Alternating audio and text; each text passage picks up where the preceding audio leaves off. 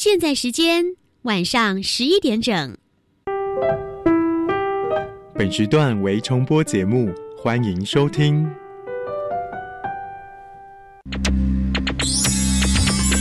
Hey guys, this is National Education Radio。欢迎收听端端主持青春创学院。嘿，你对科技的未来想象都来自哪呢？看科幻影片啊。那科技可以影响你什么？带来生活便利啊。那可以为你自己创造什么？我想造一个自动弹出我心情的乐器。日常小念头，未来有看头。你的突发灵感可不是做梦，而是可以完成的梦想。马上来加入今晚的青春创学院。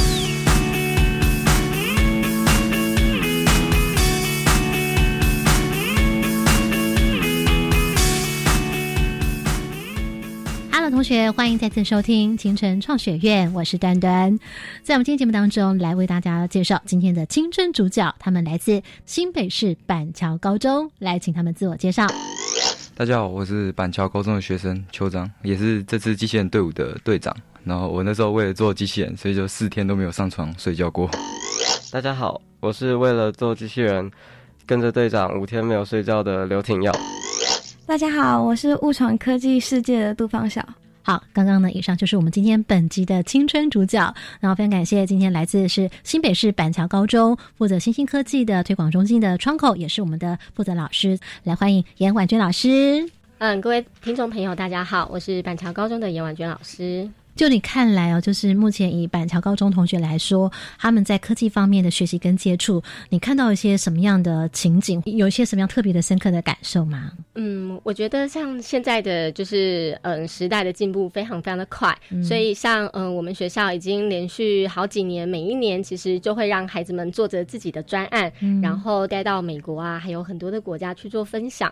那像我们在今年，我们做了带学生他们嗯在去年的时候，我们做了穿戴式装置。到纽约去分享，那么孩子他们就非常充分了利用很多的新兴科技。举例来说，我们今年做的穿戴式装置，就有孩子他们做了就是导航手套。后导航什么呢？嗯，像他就觉得说他在骑脚踏车的时候，嗯，如果要看手机就是导航的话是非常非常危险的，所以呢，他就把导航这个概念直接做在他的手套上。也就是说，等一下要左转的时候，他的那左手就会震动，然后甚至会亮灯，这样他就不用一直盯着荧幕看。所以呢，他就会增加骑乘上面的安全。那我们也看到了孩子们他们在嗯。嗯，科技的接受度其实是非常非常高的。那其实只要我们在现场可以给予多一点点的引导，对他其实就可以把他在生活中遇上的问题，透过科技来做解决。所以在这一次，不论是我们的智慧制造，嗯，结合机器人的部分，还是在科技农场里面，嗯，学生他们发现，哎，我们开始有机了，那机会逃跑怎么办？他们就会开始想着很多很多的方法，怎么样来可以解决这个问题。那今天呢，板桥高中特别派了。三位同学，呃，我知道他们是制作机器人，他们是一个团队。为什么会特别派这三位同学来担任我们这一次新兴科技的一个代表呢？嗯，其实我们都知道，其实，在新兴科技的领域里面，它其实是非常非常广泛的。嗯，因为我们一般比较常看到的机器人竞赛，都比较属于像人形机器人的格斗。嗯，对。可是，当我们发现了这个就是 FRC 的这个机器人比赛，它其实比较多是在嗯给予任务，然后去就是。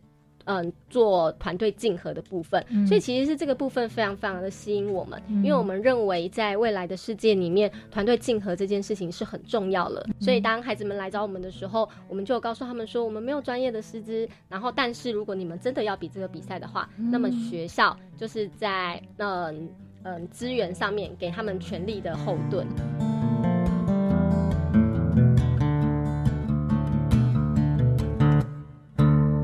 们这回就来请一下我们的三位青春主角喽。来，邱张同学，刚刚其实老师有讲到这个 FRC 机器人的比赛，我们后头再来讲一下这个比赛的赛制。但我是更好奇的是，你为什么这么喜欢做机器人呢？家里因为自己毕竟家里的开有有开一家公司是做那种生产线自动化生产的，是做什么样的装置？呃，像是我爸之前做的是食品加工的生产线哦，所以说就是家里。因为有做这些东西，毕竟虽然不是工厂，但是家里会有一些零件或者一些书籍。然后我爸他自己的兴趣是玩音响，所以说小时候就会跟着他，然后所以就接触到这些东西。真的哦，你可不可以讲几句让我们吓一下？就是你小时候可以做什么事情了？这样子。像是我大概在国小六年级的时候就可以自己组电脑。好，接下来还有吗？所以呃，就是因为毕竟没有真的实做过一个作品，所以我就想说那时候空拍机就是新闻上有看到，所以说我就自己有去网上找零件，然后看教学，所以我自己其实就组出一台空拍机。那过瘾之处、成就感是什么？因为毕竟人家在玩嘛，然后我自己去，然后现在是我自己去买零件，然后自己组出来一个东西可以玩，然后带去学校的时候，别人那个表情哦，就等这一刻，对不 对？那当时队长为什么你特别要召唤我们这位停药呢？其实我没有特别看中谁，在我眼中都一样，就他是算里面很主动的人。就算我没有安排事情，但他会在旁边，就是听我们的规划。方晓是怎么样加入进来的？他们的团队？很晚，我其实算是很晚才加入到这个比赛。有多晚？其实说说看。他们那时候机器人已经做完了吧？那庭佑，你说说看，这个邱章队长在你心中的神处在哪里？嗯，那我本身进新兴科技社就是想要学比较多一点相关的事情。所以就是他也是一个老师吧，就是什么事情都可以问他，那他几乎都可以解答，亦师亦友哎。请问一下，我们秋章同学，你现在目前是在害羞还是？他没有说错，没有没有说错，没有在害羞的，了解了解。就是这样。那 请问一下，方晓同学对你们的队伍来说，他的重要角色是什么？来，队长说说。其实，在他那时候在后期进来，是因为我们有一个东西叫做工程日志，国外大会会看中这个日。就主要是说，我们整个制作过程学到什么，有什么问题等等，过程都要记录下来。嗯，然后因为是美国办的比赛，所以需要翻译这件事情。就是他的英文能力非常好，语资班的同学，对对对，所以我们翻译后后期翻译几乎都是靠他。所以接触机器人也是因为加入这个队伍才开始接触，还是对？我从你的表情可以看得出来。是当时有没有觉得很吓的感觉？有，一进去 哇，什么都不知道。呃，对，然后知道机器人会动而已，对不对？对，而且我我那时候刚进去的时候，我连机器人就都没有看过很多次，然后他们就要打包送出去了。所以我嗯，在比赛之前，其实我对机器人没有很了解，也是因为翻译他他刚刚说的工程日志，才开始哦。就是对他们怎么去设计这个机器人啊，有比较多的概念了解。对，所以你也可以从不仅要有些基本概念的知识，应该也会发现说，在比赛过程当中，你也从不同的提问里面，可能会听到一些不同的回答，这也增广你很多的知识。因为可能也许本来可能会觉得只有一个解答的方式，在不同队伍里面却给了你一些不同方位的一个诠释或者是迂回的解释，对不对？对。有没有印象很深刻的？有有有一次我去问一个队伍，嗯，然后他就很。坦白跟我们讲说，他什么都不能做，他们的机器人什么都不能做啊，可能他们设计有点问题，或是他们的就是没有设计好之类的。我我本来以为说这个队会是还蛮废的一个机器人，可是真的上场比赛之后，他们就是做防御这个工作，然后做的很好，就是他们完全帮我们挡掉很多呃对面的，就是算是对手吧，啊然后就有吓一大跳。那他为什么要这么说呢？他的确不能做那些像夹。球啊，或者盘子的工作，还有另外就是一个新一片天地的感觉哦。他们有他们的强项，对不对？好，到底同学他们到底参加了一个怎么样的机器人的比赛呢？尤其是比赛的精神，我觉得也非常值得鼓励。待会呢，也特别来就他们做的这机器人，他们最大的、最厉害的强项，重点就是什么？来，队长先讲一下，你们的重点、你们的优势是什么？希望有你们那一方面的技术水准的那个面向是什么？呃，像第一个，我们得分速度算很快，得球的放球的速度算很快。然后第二个的话，是我们机器人在场上非常稳定，受到撞击什么都没有出现故障。嗯，好。听说其实这个比赛对你们来说有一个大开眼界的感觉，对不对？好像也特别运用了现在的新兴科技，怎么说呢？呃，像是我们这次比赛单位，他们有提供我们那个场地的 VR 档案，嗯，然后就因为我们教室有 VR 的那个算是穿戴装置，所以说我们可以直接就是用身临其境的方式去看到说场上有没有哪些死角，可能是我们在二 D 图面上面没办法真正了解到的，嗯，所以对我们比赛的时候会比较有算是优势，因为也不是说每个学校都有这样的设备，是哦。那通过这样的话，对你们来说的好处是什么？听凯。呃，这样子的方式会让我们，就是可以让我们更加的了解场地的一些死角或者是一些细节的部分，让我们是在设计机器人的时候可以有更好的一些设计。有没有发现说，哇，其实他们甚至做了一些视觉的影像啦，有些什么样的结合，让你们觉得说，哇，真的是蛮大开眼界的。嗯，像有些，因为它场地有提供所有的呃反光条，就是我们他们可以利用摄影机去做那个视觉辨识，是我们摄影机拍到，它摄影机拍到之后会是做一些处理，然后我们机器人可以去自动的去对准，所以说就是省去了我们那些人工去修正的那些时间。所以说像我们的话，因为我们今年没有用视觉辨识，所以说。呃，我们整个放球过程可能要花到十秒钟，可是其他有视觉辨识的人，可能只要一开启那个功能，然后可能三四秒就可以把球放进去。嗯，像你们自己要人工自己去处理这件事情，对不对？可能在时间上大概会差到几秒，它就有可能差五秒。哦，真的？如果就是不是一次，我们像有时候太赶之类，可能开过头等等，那可能就会差对五秒多。哦，那就真的有差，对，有差。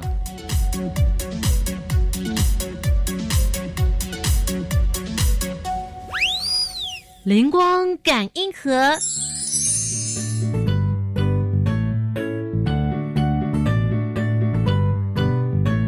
那接下来我们就来介绍今天一起在录当中来参与旁听的同学。我们来介绍是来自台北市南门国中的同学。嗯，大家好，我是林静瑞。大家好，我是张炳勋。好。从他们的语气当中就可以听出来，他们两个人的风格不太一样哦。那么今天要特别请旁听同学来参与什么呢？我们要请他们来听听看，我们板桥高中他们有一个科技农场。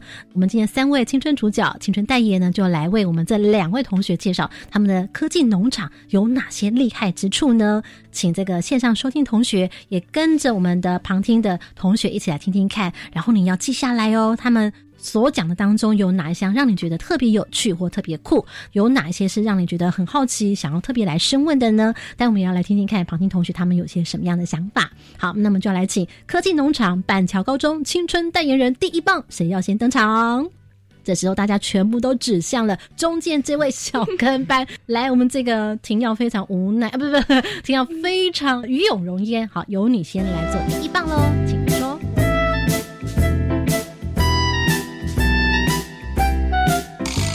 呃，像是我们有一个温室，那它结合的是 IOT 的物联网，有侦测它的光线里面光线温度和湿度，经过一些分析，上传云端之后做一些分析，希望在未来有一些更好的调整。刚刚所讲的这部分有没有听懂？有，好好好好。那哪一位同学，你刚刚听到的关键字是什么？他刚刚所讲的第一个功能是什么？物联网，物联网来做什么？呃，侦测里面用里面种的东西啊。好，我们待会再来听听看第二棒，来青春代言同学来介绍你们的科技农场。嗯，像他刚才提到的那些感测器等等的东西，我们电力都是靠太阳能板跟风力发电来那个产生电力，所以主要是因为是环保的概念，省电对不对？哈，好，接下来我们来欢迎第三棒，板桥高中科技农场青春代言人方晓。我们还，我们农场里面还要养四只鸡，而且那些鸡的，就是食物都是靠太阳能板自动喂食的。太阳能板提供电力，然后，嗯，它让它可以自动喂食。还有就是，我们有发现那些鸡吃的，嗯，粮食，它们吃多的话，它们鸡蛋就会比较大颗；然后吃小就会吃少就会比较小颗。还有在鸡舍里面有那个 WiFi 的无线监控，所以我们就可以看说鸡到底去了哪里。方向呢，一边说一边很兴奋的感觉，就好像感觉你很想要养养看，对不对？你想要来控管一下，对不对？好，好，我们两位的旁听同学刚听了之后，嗯，炳勋同学，你好像在深思，哼，怎么会来找我来控管一下呢？好，炳勋，你听到了之后，刚刚你觉得哪一点让你觉得特别有趣？它有那个太阳能，然后和风力，我们觉得是省电方面让你觉得比较酷一点，是不是？对啊。好，静瑞呢？监控那只鸡，我觉得哎，蛮好玩的。有，我刚刚看你的表情，就眼球一直不断转来转去的。有没有哪里你会觉得很好奇的地方？请问一下，你们养这些鸡，让它生了蛋，然后还有种那些菜，是要中午拿来吃？哎，好问题，有创意哦。好，那这时候呢，我们的丙寻。不断的抓着头，那我来思考看看啊，到底有什么样问题觉得很好奇的呢？来，炳寻，请说说看。鸡蛋大小和他吃的食物有什么关系？这也是挺有趣的问题，好像大家对于养鸡舍比较有兴趣哦。那请问下方小同学，你有办法解答吗？还是嗯，目前只属于把资料 K 起来，但是还不了解后面的原理，对不对？因为我没有去收那些鸡蛋，收那些鸡蛋。有没有哪一位我们的青春主角有办法试着回答看看的？嗯，监控的话，其实我们也不是说试试看他，因为现在他其实也我们的鸡舍有一个风险，我们鸡有时候会自己跑出去，之后之后会在操场上出现，真的吗？然后就在操场上，咕咕咕咕咕咕这样子哦，被抓回去。就是他们活动空间其实算蛮大的，不会说。特别不人道什么的，就只是说确保他们都在那个地方这样。哦，然后像鸡蛋的话，我们呃他们是有一群人会去定时收鸡蛋，或者然后去清理那些，就是像自动喂食那个。所以他们的话，鸡蛋是靠那些，就是给那些就有去照顾的人可以自己带回家。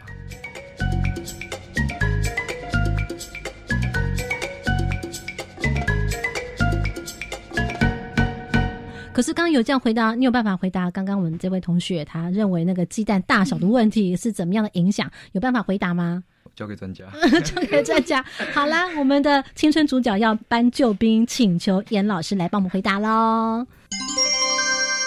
基本概念：维他命。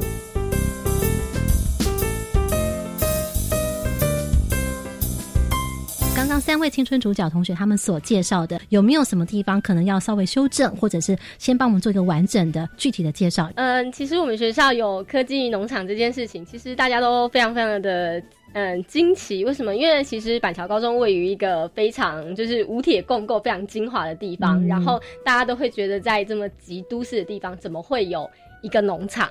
对，可是因为我们学校一直以来都推动食农教育。那所以，我们在这次新兴科技的时候，我们就在思考，我们可不可以在未来在饮食这么重要的一个状况下，我们可以就是自给自足，让孩子们知道，哎，我们要到底要怎么样可以自己种出就是食物这样子。好，所以呢，我们就开始就是有了刚刚同学说的，我们有温室，所以有很多的监控系统可以就是帮助我们去让植物长得更好。那还有包含刚刚的鸡舍，那刚刚其实方晓有说到那个鸡蛋，其实。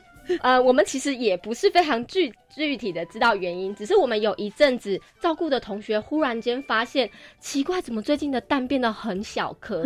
结果我们就发现我们的那个自动喂食机好像有一点点故障，所以他们的那个食物的出就是出食物的量好像变少了。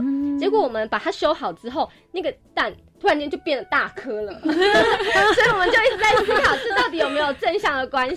所以其实我们就一直在思考，像农场它其实就要收集很多的数据，那这些数据呢，它到底可以，嗯，是不是能够真的帮我们做科学研究这件事情？因为过去的科学研究在农场里面，我们通常没有办法去收集证据去证明相关的东西，所以对我们来讲。在农场里面的一个大数据的一个应用，其实是要能够支持学生他们，当他们觉得这哎怎么发现这这个有趣的问题的时候，他们其实是有数据可以去支持他们去做研究，嗯，去思考，哎，我的猜测是不是是对的？嗯，对对对，所以对我们来讲，当他们发现这件事情的时候，我们就是会反问他们说，那真的是因为食物让这个鸡蛋变大？或者是变小嘛？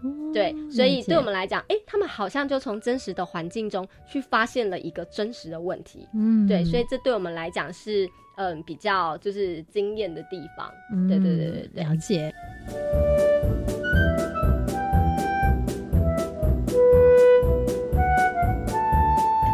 好，老师的解释有没有解答同学的问题呢？静瑞跟炳勋。有哦，那你解释回馈一下刚刚老师讲的原因是什么？嗯，应该是因为鸡吃的比较少，所以它就比较没有多余的能量去花在蛋上面吧，所以蛋就比较小。咦，严老师频频点头。来，我请问一下炳寻，所以你刚听到了这样一个科技农场的概念之后，刚刚于老师有讲到这个收集数据，你觉得他们会收集怎么样的数据？然后这些数据可能会拿来作为什么？还是金瑞想要说说看？我觉得应该是收集那个那些什么生长的一些数据，或者是它那个产出来东西的那个数据，它就产出来的什么东西蛋啊，那就可能就一些相关的数据，它可能之后就可以拿来就是升级鸡舍的时候作为参考之类。要是他们想养更多鸡的话，可以拿来做参考，说要哪里怎么改会比较。边勋有什么意思？有些什么样想法吗？希望农场能够变更大。哦，就是想要越盖越大，但是要越盖越大，管理问题就要哎更多的控管喽。那我们想请问一下，这个老师可不可以帮我们解释一下？所以刚刚所讲的跟数据上面的搜集，呃，到底是要拿来作为什么用途呢？嗯，目前我们在就是数据上面的，就是收集，其实是透过像 We Do 嗯 Webuduno 这样的一个就是。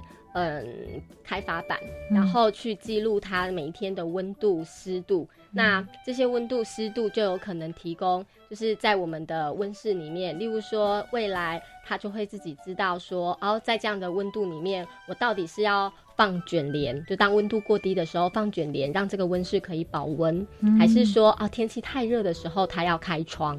对，让它可以通风。所以这些收集出来的数据，它也许没有办法在当下去反映些什么，可是它可以慢慢的去为这个环境，就是能够建置一个比较。呃，具有科学的一个数据，让接下来的人可以为这个环境，就是当他要做改变的时候，或者是让里面的植物生长更好的时候，会有所依据。这应该也是我们在面对到嗯资料库的时候，对我们在做研究的时候，会有一个嗯比较清楚跟明确的依据，可以知道哦，原来我们的环境是这样做变化。了解。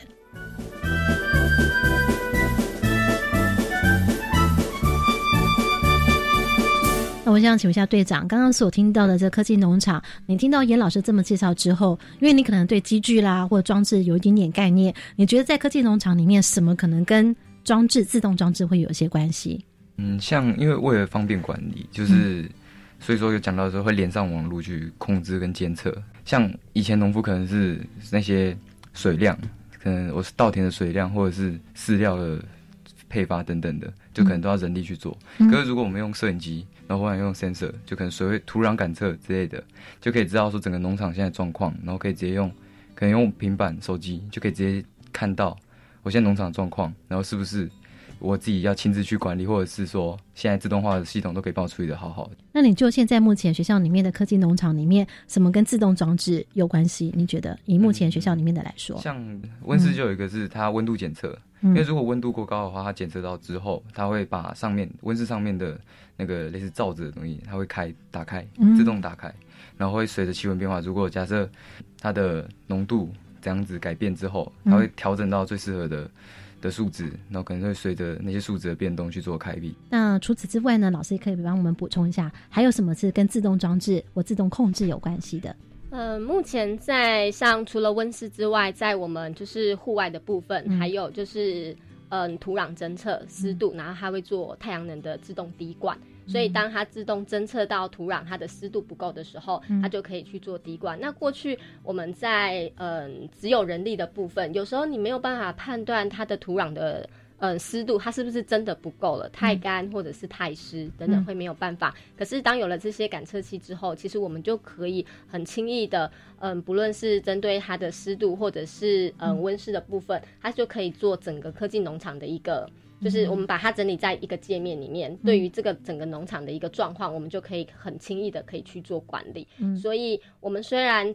在我们学校里面，它是一个非常小的一个范围。嗯，可是同样的概念，如果将来运用到到大农场的时候，嗯，对它其实就能够更有效益的去做那个大农场的相关的管理。所以对我们来讲，其实我们只是一个实验的场域，让学生知道，哎，其实这些东西可以做到这样子去减少，就是人力跟可以统一的去做监控。那么将来有一天，他们到了业界，面对到这么大片的。农地或者是这么大面积的温室要去控管的时候，他们就会知道，嗯，该用什么样的一个呃机制下去做管理，这样。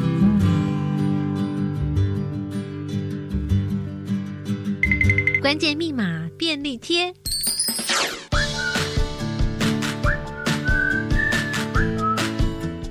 那请问一下我们的这个。秉寻跟静瑞同学，刚刚我们所讲那个鸡舍为什么能够自动喂食？是因为什么样的装置？为什么它可以自动喂食？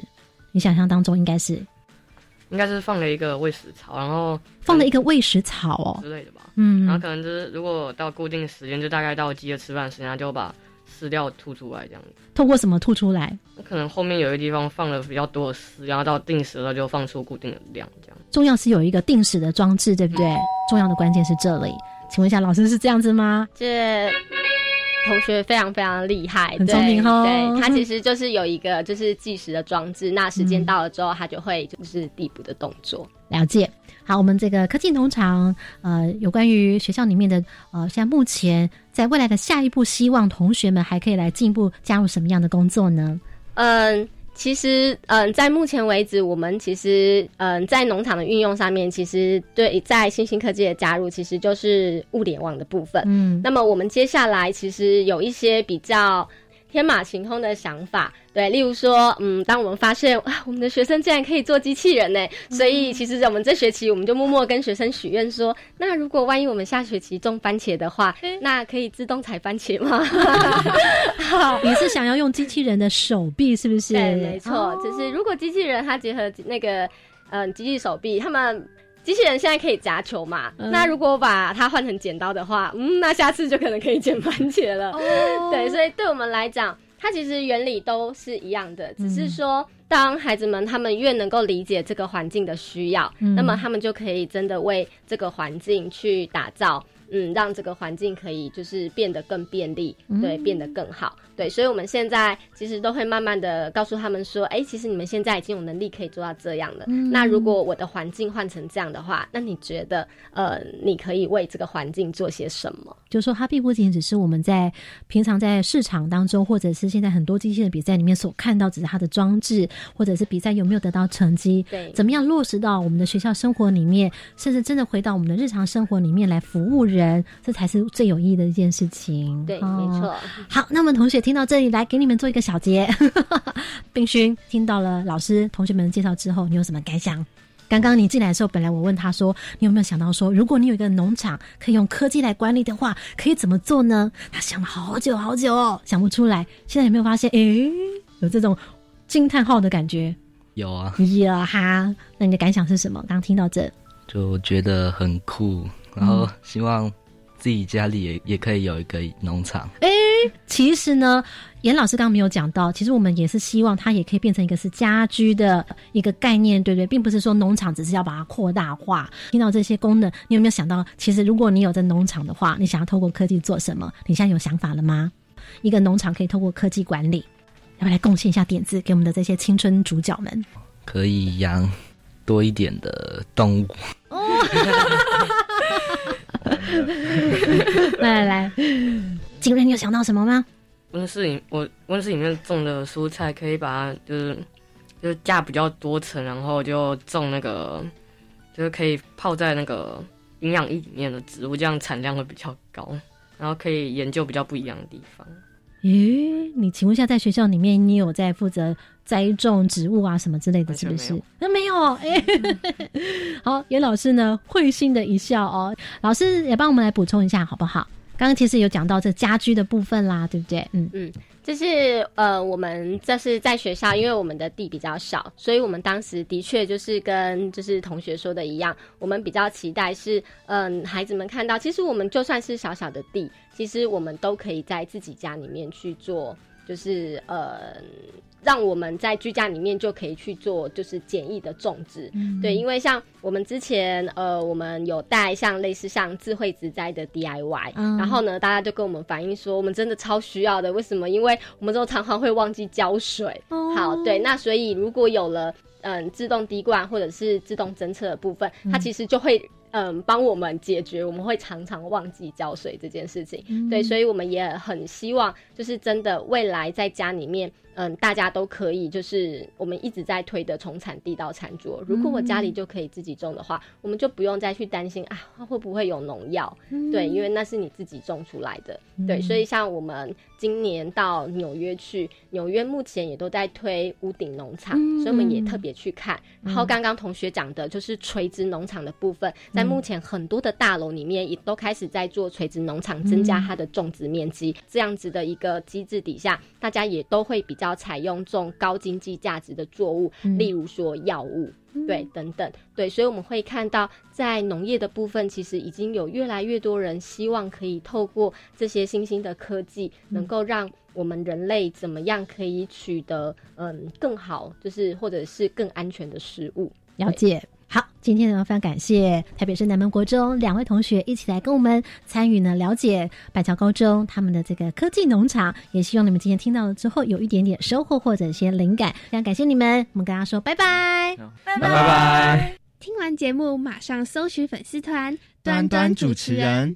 下周同一时间准时收听青春创学院。